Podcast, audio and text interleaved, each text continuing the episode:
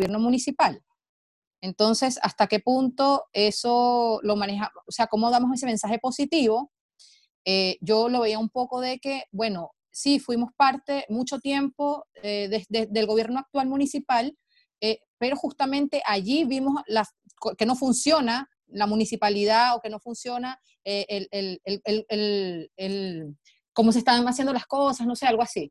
Eso. Y, a ver, ya, tenía esa duda. Y otra duda era un poco cómo romper con el tema de que por la juventud no tenemos, no tenemos experiencia para manejar un gobierno comunal, de una de las comunas aparte más importantes, yo te lo había comentado, de la región metropolitana. Quilicura tiene una característica importante que tiene el mayor parque industrial de toda región metropolitana, entonces es una comuna en la que se le ingresa muchísimo recurso, muchísimo recurso, aparte tiene una importancia geopolítica, estratégica gigante. Entonces, ¿cómo podemos instalar nosotros?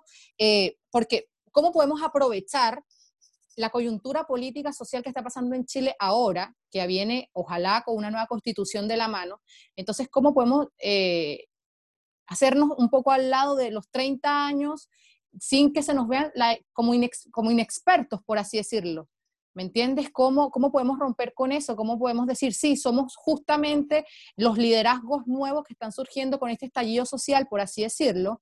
Eh, porque aparte el, partido político en el que milita actualmente nuestro candidato es nuevo también, entonces eh, es importante porque no ha hecho parte de ningún gobierno, etcétera. Entonces, ¿cómo podemos romper con que somos nuevos, eh, venimos justamente con el desgaste de la política, etcétera, etcétera, pero que no nos jueguen contra la inexperiencia por ser jóvenes, el, equipo entero y el candidato. Entonces, esas serían mis dos preguntas, querido amigo. Bien. Eh, yo creo que la primera es, es parecida a lo que le pasó a Bob Kennedy cuando él tuvo que hacer campaña. Bob Kennedy tenía que hacer campaña y, bueno, tenía que, ir contra su gobierno, contra el gobierno en el que había estado John Fitzgerald, y de alguna manera diferenciarse. ¿no? Entonces no podía pegar pero tampoco podía sentir.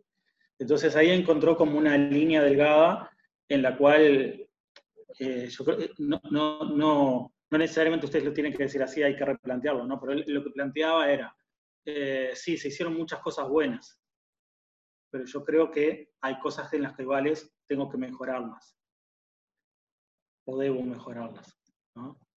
Que era una manera de, pegar y no pegar al mismo tiempo. Yo creo que en el caso este en particular yo iría por el lado de, lo que hacía Bob Kennedy.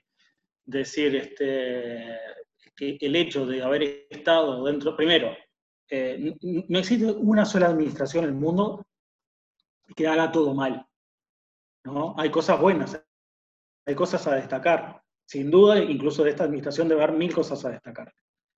Entonces, bueno, se hicieron determinadas cosas muy bien, esto, esto y esto se hizo muy bien. Aparte, el hecho de reconocer que algo se hizo bien, te da estatus, te da estatus político, siempre.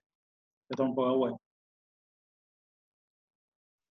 Y después, en lo discursivo, yo diría, si bien hay cosas que se hicieron muy bien, hay muchas cosas en las cuales yo considero que, que tenemos que mejorar. O tenemos que, que, hacer, tenemos que cambiar. Ahí es, es encontrar el matiz discursivo reconocer que se han hecho cosas bien, porque fui parte de este gobierno, y cosas bien se tienen que haber hecho, como X, X, X, Y se hicieron muy bien. Ahora, todavía hay falencias, todavía hay mucho por trabajar, todavía hay muchas cosas por hacer. ¿No? Yo creo que yo buscaría el matiz que se ajuste a la realidad, en este caso de ustedes, ¿no? pero, pero me parece que va por ahí. Reconocer, pero hay que hacer, hay que hacer otras cosas este, para las cuales yo, aparte, yo sé que hay que hacer esas cosas porque yo lo vi del lado de adentro. ¿no? ¿Quién mejor que yo que te diga, sí, hay que hacer esto, porque yo lo viví y lo vi? O sea, soy un testigo directo. Yo iría por ese lado en lo discursivo. Con respecto al tema de, la juventud, también eh, te lo doy vuelta. Era lo de el debate de ah, Reagan, no me acuerdo con quién era el otro. Bueno, pero un debate de Estados Unidos que, en el cual a Reagan lo tratan de, que no puede manejar el país porque realmente es una persona ya muy añosa, tiene muchos años. Y Reagan lo que hace, le, responde al revés, le dice, bueno, yo lo que voy a hacer es que el tema de su inexperiencia no esté como uno de los argumentos de campaña. O sea, lo que hizo fue agarrar el tema y se lo dio vuelta. Yo creo que acá lo, el, ¿qué es agarrar y darlo vuelta? Es, si a nosotros no nos sirve ser jóvenes, yo creo que nos sirve ser jóvenes, pero si no nos sirve ser jóvenes, plantearlo por el lado de que, la, de que, que la, no necesariamente la nueva política es la que se tenga que hacer cargo de las cosas. O, por ejemplo, eh, poner la vieja política, cuando hablamos de vieja política, trasladamos todas las malas prácticas a, la otra persona. No sé si, me expliqué. Sí hablar, no de la juventud, acá no, eh, somos todos grandes, ¿no? no hay ni mayores ni, menores. Sí ser, yo me, pararía en el lado de, esta es la nueva política. Esta es la nueva política para el nuevo Chile que queremos. ¿no? El nuevo Chile de una constitución nueva, que más quiero que nueva política. Ahora, hay otros candidatos que son los de la vieja política. Y creo que los de la vieja política en este momento en Chile no los, pero nadie los debe querer ver. Entonces, si yo logro tener un eje nueva política, vieja política, ah, ojalá sea joven mi candidato. Yo lo agarraría por ese lado, capaz que ustedes lo valoran por otro, pero yo prefiero en ese candidato el candidato joven y que represente la nueva política, el nuevo Chile y las nuevas prácticas de política, que, las quiero lo más alejadas posible de las viejas prácticas. Y no hablar de juventud y vejez, porque si yo hablo de, juventud y vejez, el segmento de personas mayores me lo estoy sacando de arriba. Estoy perdiendo esos votos. Sino de malas prácticas, ¿no? de vieja política. Y cuando hablo de vieja política estoy hablando de malas prácticas. Esta es la nueva política. Una política sin vicios. ¿Usted quiere una política sin vicios o quiere la vieja política? Correcto. Entiendo. Es, como la relación de decir, acá lo viejo y lo nuevo no es la edad, lo viejo y lo nuevo es la política. Nosotros representamos lo nuevo, que es la política, la nueva política, más allá de nuestra edad. Exacto. Exacto, muy bien. Muy, muy bien. El Alejandro, dale ahora. Si ahí se dio. Dale nomás. Eh, respecto a lo que hablamos hace un rato atrás, respecto al posicionamiento del candidato en este caso, y los diferentes eh, mensajes que se deben entregar conforme a uno se enfrenta a estos grupos que conforman este, este universo de, votantes, porque, insisto de nuevo, en Quilicura es súper particular em, o están bien diferenciados, por así decirlo, esos grupos, por así decirlo, donde mayoritariamente, por lo que yo recuerdo la historia, siempre de la historia de elecciones en Quilicura, el, centro quilicurano, por así decirlo, eh, los más antiguos, los de siempre, por, ponerlo desde ese punto de vista, van a votar y se hacen presentes eh, en forma consistente versus a estos grupos que han ido llegando a la comuna conforme han pasado los años desde el 2000 en adelante.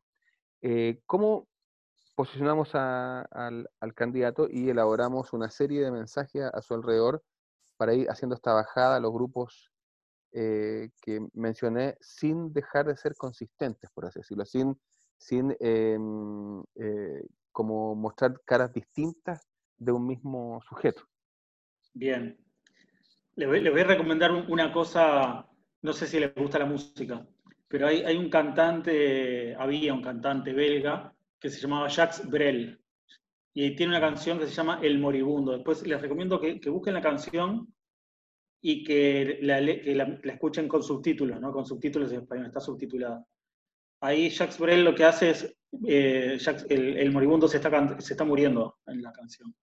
Entonces, eh, se lo cuenta a su mujer, se lo cuenta a su amigo, se lo cuenta al cura, a distintas personas. A todos les dice que se está muriendo, pero ustedes presten atención de la forma en que se lo dice a cada uno, porque va a, prestar atención en su mensaje en decirlo de determinada manera que lo puedan decodificar.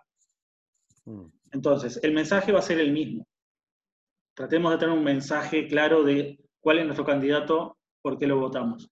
Entonces, tenemos el mensaje de la campaña, y vamos a adecuar el mensaje de esa campaña a cada uno de los segmentos. Háganse un mapa de públicos. No, el mapa de públicos es, una especie de, mapa geográfico en donde nosotros identificamos a cada uno de los públicos que le tenemos que hablar en Quilicura. Por ejemplo, le vamos a hablar a los jóvenes, le vamos a hablar a las mujeres, le vamos a hablar a los, a los viejos, le vamos a hablar a los de tal barrio, tal barrio, tal barrio, tal localidad, tal cuadra. Este, cada uno de los públicos, bien identificados. Y después, después que tenemos identificados cada uno de esos públicos, deben ser, no sé, decenas de públicos, o por lo menos que lleguen a 10, 15, ya, ya me quedaría contento, ver de qué manera les, le cuento, les, les, les hago llegar mi mensaje de la campaña. De una forma se debe hacer llegar a las mujeres, de otra a los jóvenes, de otras personas mayores, de otra a los trabajadores. No sé si hay alguna profesión que se caracterice en Quilcura o, o, algún grupo, este, bueno, también eh, pobres, eh, gente de, de, mayor poder adquisitivo. Tampoco se enloquezcan en, en hablarle a todos, sino vamos a hablarle a las personas que están dentro de nuestra planificación estratégica. Si nosotros habíamos dicho que vamos a ganar consiguiendo el 50% de votos de, que son este, jóvenes, 20% mujeres eh, y un 10% de clase social, clase socioeconómica baja, bueno, eh, ah, pongamos énfasis en, los, en el mensaje, cómo lo segmentamos para esos públicos. Pero hagan su mapa de públicos con cuáles son los públicos que yo necesito para ganar esta elección. Y no gasten no gasten energía en públicos a los cuales no vamos a conseguir absolutamente nada, porque las campañas son cortas y requieren mucha energía. Entonces, si vamos a estar energía en algo que no tiene réditos, no tenemos suerte. Em, bueno, súper. Yo eh, comentarte, eh, relacionado un poco con la pregunta de la primaria. Eh, la primaria puede ser que uno la, la mire así como, más disminuida lo que significa una elección en la papeleta, como dijo Rodrigo en este. Pero pensando que vamos a desplegar nuestra energía total, similar, tal cual sea la energía presidencial, como dijiste, en la primaria. Eh, en la planificación, eh, acá nosotros sabemos que en las primarias votan mucho menos gente que una, que una elección porque es como, al parecer, un público más de nicho. Hay que considerar el, eh, los nichos que van a votar, eh, porque es mucho más difícil sacar a la gente a votar en primaria que en, que en una elección normal. Por lo tanto, eh, el esfuerzo que se va a realizar debe ser similar en el sentido de la, de la planificación. Me refiero yo a que ¿hay que planificar mucho más hacia el nicho o hay que planificar eh, como si fuéramos en, la elección de papeleta, me refiero yo? ¿Cómo, ¿cómo, podríamos como ponderar esa, esas, dos, visiones? Eh, lo que te dije al principio, planificar como si fuera la elección de, presidente y planificar a morir. Y después lo que les va a pesar muchísimo, que es importante, es el, el día de, el día de la, de la elección, la movilización, el tener un plan de movilización. ¿no? El que tiene el mejor plan de movilización en este, en este tipo de elecciones generalmente gana. Y eso también requiere mucho dinero, porque hay que traer vehículos, hay que pagar combustible, hay que saber de dónde hay que ir a buscar la gente, hay, tienen que tener una buena eh, base de datos de gente, ¿no? ¿A qué gente tenemos que ir a buscar? Entonces la base de datos la tienen que ir construyendo desde ahora, qué gente, con toda la gente que ustedes se comuniquen hoy por hoy, la base de datos vale oro. Oro. O sea, eh, hablas con alguien, teléfono, WhatsApp, eh, correo electrónico. Pero siempre tener alguna, alguna manera de comunicarte con esa gente. Eso, el, la movilización del día a día la tienen que planificar y, traten de, juntar dinero para gastar en ese día.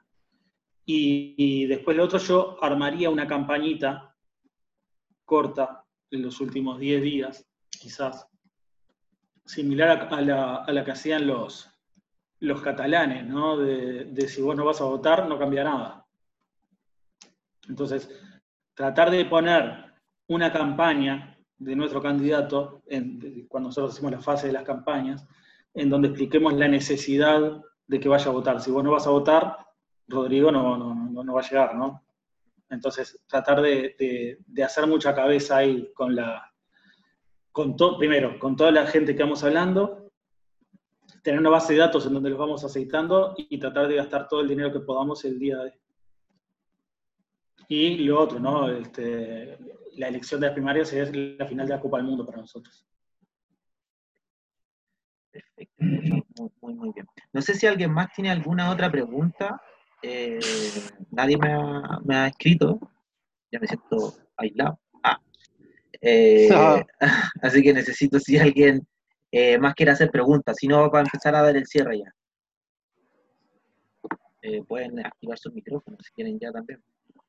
Sí, yo creo que pueden activar sus los chiquillos ahí, los que quieran. Eh, y no, yo creo que, o sea, desde mi perspectiva, yo creo ya empezar a despedir, igual agradecer al, al Marcel, tres jornadas de Zoom, Tres vueltas, tres vueltas. así que. Mm. agradecer, bueno, pucha, si no fuera mucho la molestia, quizás en un, en, un, en un par de semanas más, un par de meses más, le podremos estar quizás molestando nuevamente ya con un par de cosas más concretas. Zoom. Y tanto- específicas quizás.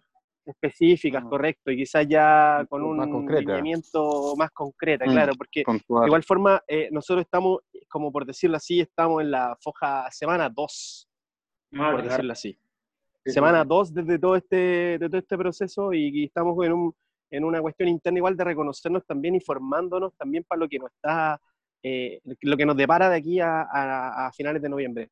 Así que nada, yo con eso cierro y finalmente agradecer igual a todos ustedes, chiquillas y chiquillos, eh, el estar eh, atentos. Eh, un abrazo y Marcel, muy agradecido, te mando un, un abrazo de frío para allá en, en este momento tan caluroso, pero, pero Bien, bien, de igual bien. forma un abrazo apretado y nada, estamos al contacto. Saludos Bueno. chiquillos, que descansen igual, nos estamos viendo, nos estamos Chao, que estén bien, ¿eh? Chao, gracias. Chao, gracias Marcel. Chao. Chao, chao. Gracias, Chao.